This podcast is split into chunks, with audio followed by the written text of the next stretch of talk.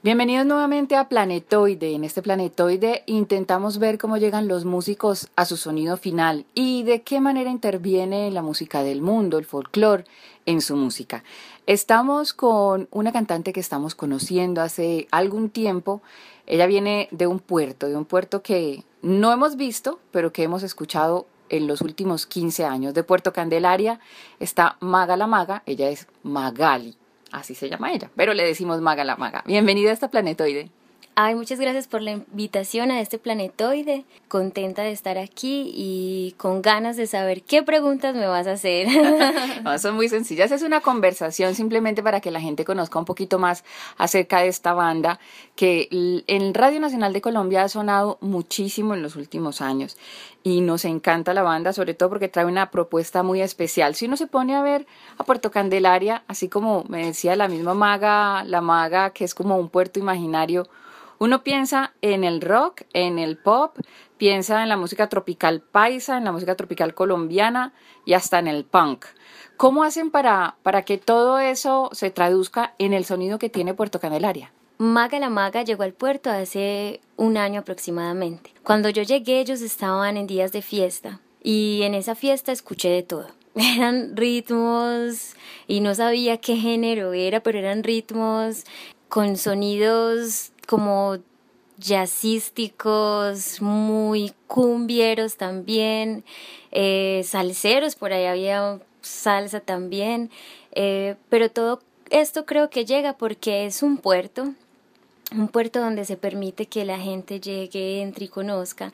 Y obviamente gente, sonoridades de otros países y de otro planeta, ¿por qué no decirlo así? Y de, creo que en Puerto Candelaria el sargento Remolacha, que es el director del grupo, se deja permear por esos sonidos que vienen de otros continentes. Sentado en su hamaca es donde empieza a componer y a dejarse llevar por esos sonidos nuevos que ha conocido pueden ver que su primer disco fue muy, muy, un sonido muy del jazz.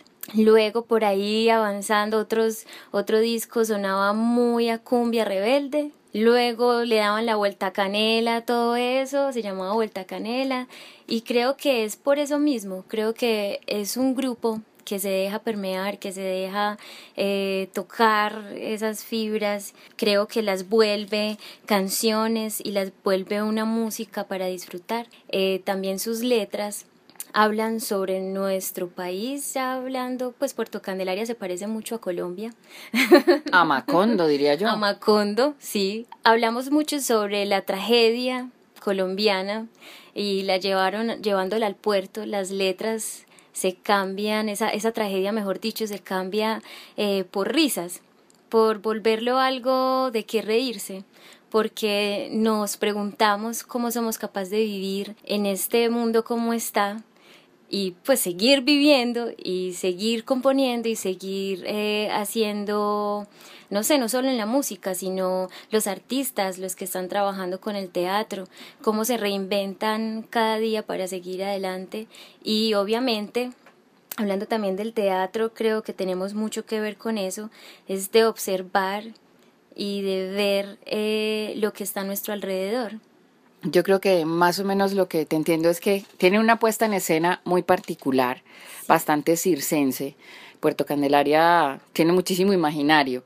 Pero ¿cómo llegó Magali a Puerto Candelaria? ¿Qué hacía antes? Bueno, Magali Alzate eh, bueno, yo soy cantante de la ciudad de Medellín, así lo considero yo porque canto desde hace muchísimos años. Eh, en el sector musical me conocieron en grupos eh, o en proyectos musicales como el de Federico el Amarillo, el colectivo, también Sereno Paisajes Sonoros y última, el, último grupo en el que estuve muchísimos años, al que le agradezco también muchísimo, que aprendí eh, muchas cosas con él, eh, el grupo Gordos Project, que es una propuesta también maravillosa que es de aquí de la ciudad de Medellín, chucu, puro chucu, chucu, bailable para gozar. Eh, digamos que esa soy yo, también soy docente, pues soy profe de, de iniciación musical en el Colegio de Música del Poblado y también de Laureles hace cinco años. Trabajo con niños, me encanta. Y esa es Magali Alzate, cantante de toda la vida. no sé, como raro, porque el primer podcast de Planetoide fue con Gordos Project. y yo, bueno, no sé si todavía estabas, pero en fin, había, la voz femenina en Gordos Project ha sido muy importante, porque, porque claro, o sea, Gordos Project tiene un sonido que es muy importante, por supuesto que le da José Villa, pero sin esa voz femenina era una cosa imposible. Entonces me imagino que lo que hace Magali, lo que hace Maga la Maga para Puerto Candelaria es imprimirle mucho de ese tropical que se le pegó de Gordos Project, o me equivoco. Tienes toda la razón.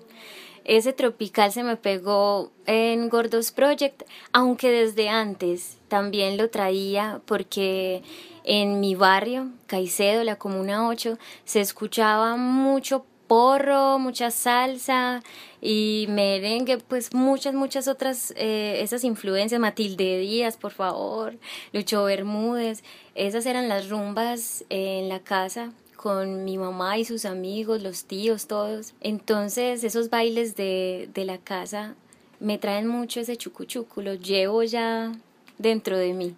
Pero hay que hacer una descripción, porque la gente que no la conoce se imagina una morocha, ¿sí? una morena, eh, caderona, no sé, pues no, rubiecita, ojos verdes, muy diferente a lo que se imaginan, pero me imagino que su familia, su mamá, su papá, uno siempre, el papá o la mamá, le dejan en los discos, en el tocadiscos, la vitrola, lo que fuera que tuviera cuando era pequeña, pues un montón de discos que uno empieza como a saborear y a algunos le gustan más y a otros le gustan menos. ¿Qué escuchaba de pequeña? Bueno, en mi casa se escuchaba de todo, por esas mismas fiestas que se armaban, ¿cierto? Los cuyos también me voy hasta por allá. Los Cuyos era uno de los, de los discos que más escuchaba. Lucho Bermúdez está ahí. El tango, y pues ese sí no podía faltar. También boleros no podían faltar en los discos. Además, yéndonos para otro lado.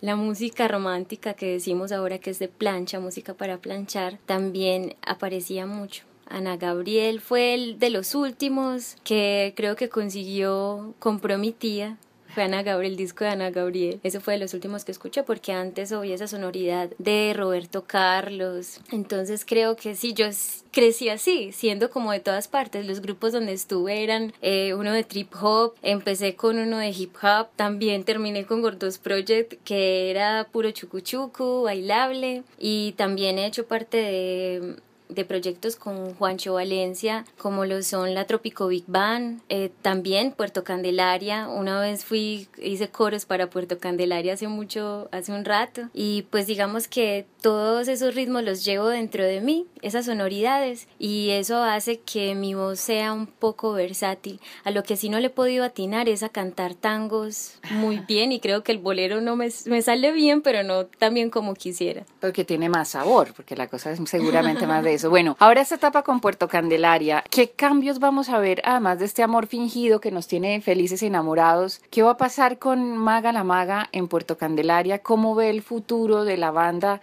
incluyéndola? Bueno, eh, Maga la Maga, y creo, te lo voy a decir así, todos los, los integrantes de Puerto Candelaria son un personaje dentro de, ese dentro de esta banda. Entonces, por ejemplo, Dicen que nunca en el pueblo una persona había transformado la vida de estos hombres y mujeres de piel canela de esta manera. El tedio ha desaparecido, el ruido y las riñas, la alegría se ha, se ha apoderado de cada una de las calles empedradas de este pueblo, donde Dios dejó actuar el azar, para que en el mundo también exista el azar.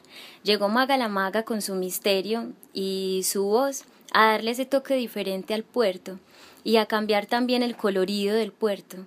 Y se puede ver también en, en el vestuario, la puesta en escena de ahora es diferente a la que había antes. ¿Cómo? Ya no hay, ya, em, ya hago parte de, de, los, de los personajes que están adelante en, en la tarima, en la puesta en escena.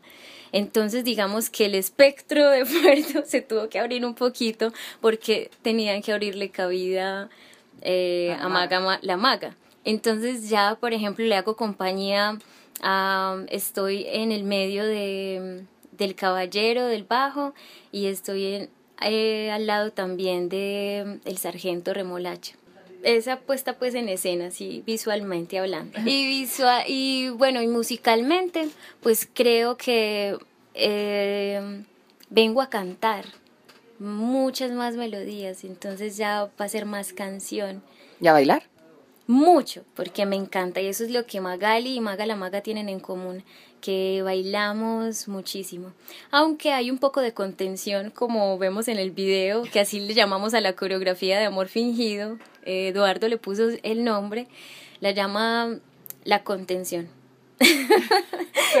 Porque es, eh, estaban hablando que no, que tanto movimiento, que eso distraía a la gente, que era mejor ya poco, mejor dicho, que no hacer tantas cosas, que dejara de ser mucho con demasiado. Entonces ya es la contención de tantos movimientos a unos cuantos corticos y, y que dentro de la posibilidad de cada uno se puede hacer porque es que la verdad no son tan buenos bailarines. es que, no, bueno, yo no sé qué dirá la gente, pero para mí los paisas les falta mucha telita para bailar bien, pero bueno, no sé. Esas son mis opiniones. Pues Maga la Maga, muchas gracias por estar con nosotros en este planeta. Hoy de muchísima suerte en este puerto, en este puerto imaginario, que no lleguen todos los marineros a hacer lo que me imagino que van a hacer, sino que más bien llegue toda la gente a querer bailar la música y bueno, si llega el amor también que venga el amor, ¿por qué no? Ay, ¿por qué no? Claro que sí, yo estoy dispuesta a ver qué pasa. ¿Qué acabas de decir? Bueno, Magali, muchísimas gracias por estar con nosotros en este planetoide. A ti muchas gracias y a todos los que ven, leen, escuchan Planetoide, un saludo muy especial. Muchas gracias a ti por la invitación.